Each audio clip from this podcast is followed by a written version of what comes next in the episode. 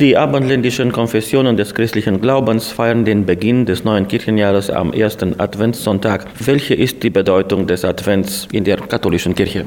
Die Adventszeit ist eine Vorbereitungszeit, ein Zeitabschnitt, in dem wir uns auf Weihnachten, auf das Hochfest der Geburt Christi vorbereiten.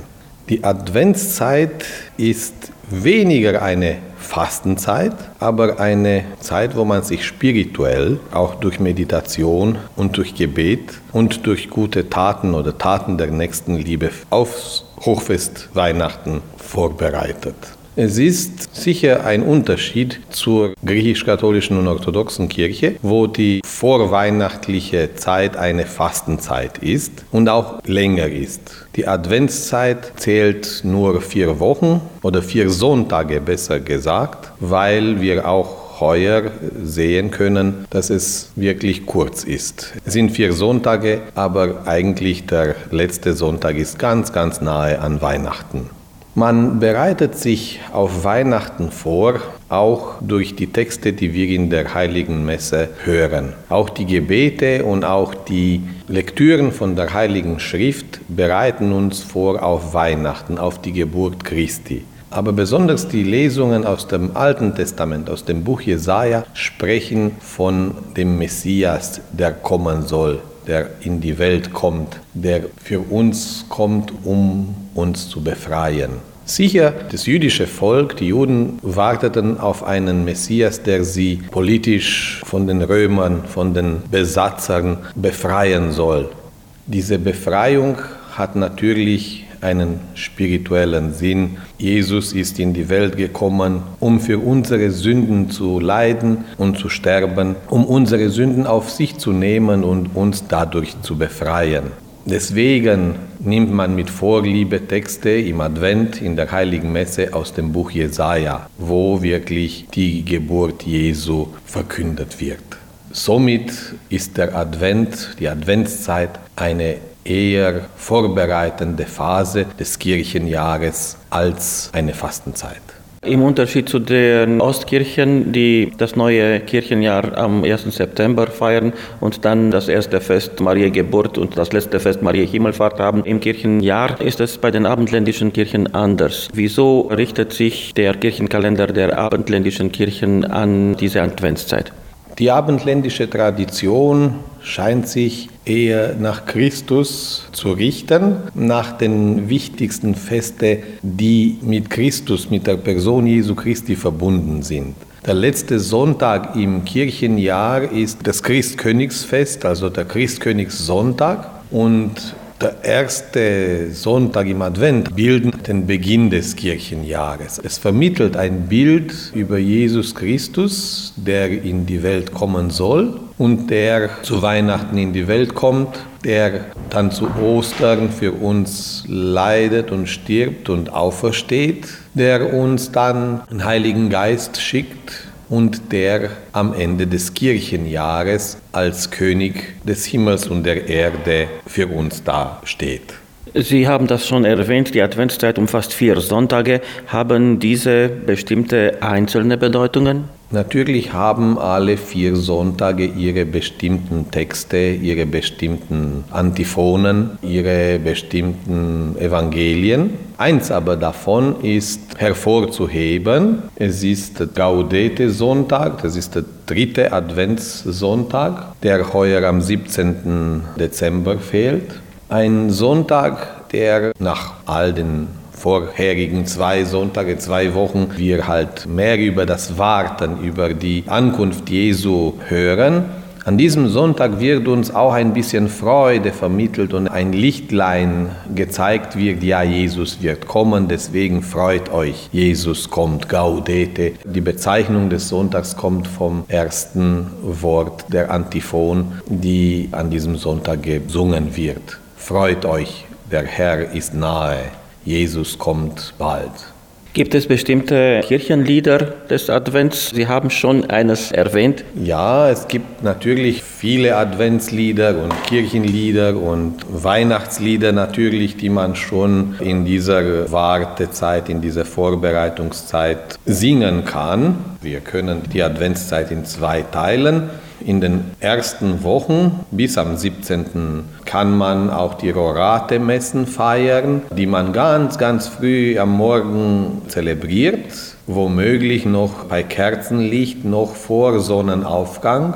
Meistens werden die um 6 Uhr in der Früh oder halb sieben in der Früh gefeiert. Und diese zwei Worte, Rorate Celi, das sind eigentlich die ersten zwei Worte eines spezifischen Liedes, welches uns über die Geburt Jesu spricht. Und das bedeutet eigentlich, Rorate Celi tauert Himmel von oben. Also Jesus kommt wie eigentlich der Morgentau. Also so ganz sanft und ganz lieb und ganz gut für uns Menschen, um uns zu befreien und mit Gott zu versöhnen. Das Lied kann man auch sehr schön singen und man kann es auch im Internet finden heutzutage. Es ist ein ganz, ganz schönes Lied, Rorate Celi de Super. Mit dem Advent sind auch weitere Kirchentraditionen verbunden. Erzählen Sie uns bitte einige davon. Natürlich kennen wir auch viele Weihnachtstraditionen oder Adventstraditionen. Eine davon ist der Adventskranz, der eigentlich nicht so alt ist und nicht aus der Urgeschichte der Kirche kommt, sondern eher in die letzten zwei Jahrhunderte erschienen ist. Dieser runde Kranz, der vier Kerzen trägt, spricht uns über die Unsterblichkeit, über das Unendliche. Deswegen ist er rund und grün, weil unser Glaube immer grün sein soll und frisch sein soll. Und kennt dann natürlich vier Kerzen, das sind die vier Adventssonntage. Davon eine der Kerzen kann oft oder soll rosa sein. Rosa ist die spezifische liturgische Farbe des Gaudete-Sonntags, also des dritten Adventssonntags, den ich schon erwähnt habe. Das ist jetzt eine Tradition.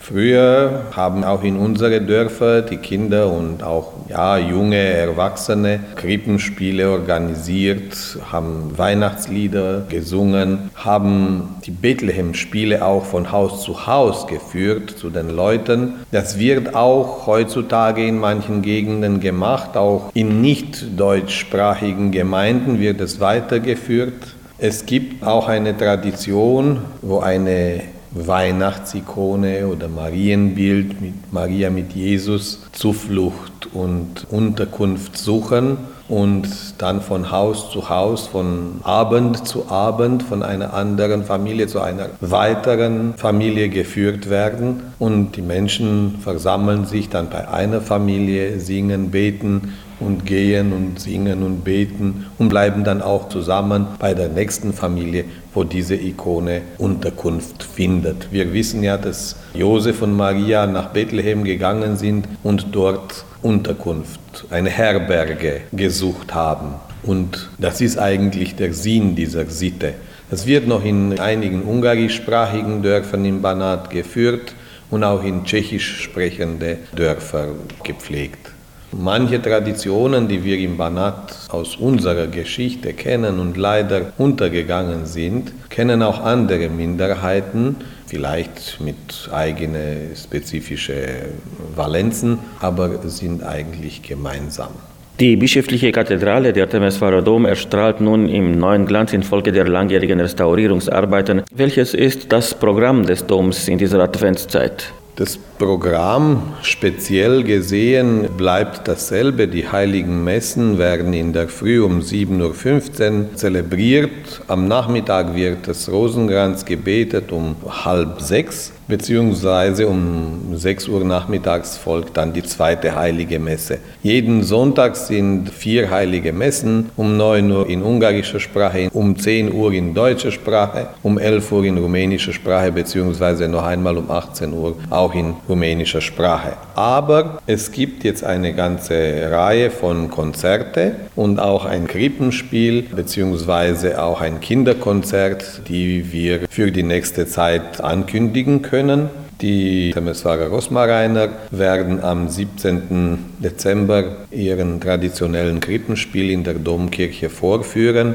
werden auch Weihnachtslieder singen. Es ist bereits zum zweiten Mal, wo wir in den Kirchen diesen Krippenspiel in Temeswar sehr gerne aufnehmen. In den vorherigen Jahren hat man es auch in der Öffentlichkeit am Freiheitsplatz gemacht, aber irgendwann war es auch sehr kalt dort draußen und in der Kirche ist es auch wärmer und kann man auch gemütlich sitzen. Da kann man auch eine Orgel äh, mitbringen natürlich und wir hoffen, dass heuer das Krippenspiel der Banata Rosmarainer auch viel größer sein wird und viel besser besucht wird, weil die Domkirche auch jetzt schön restauriert und groß ist und halt Platz für ein breiteres Publikum anbietet.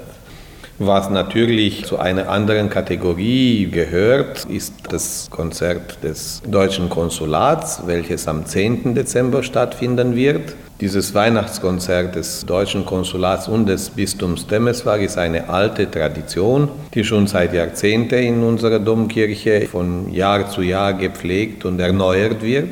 Und wir freuen uns jetzt zum ersten Mal nach der Renovierung der Domkirche diesen Konzert hier zusammen organisieren zu können.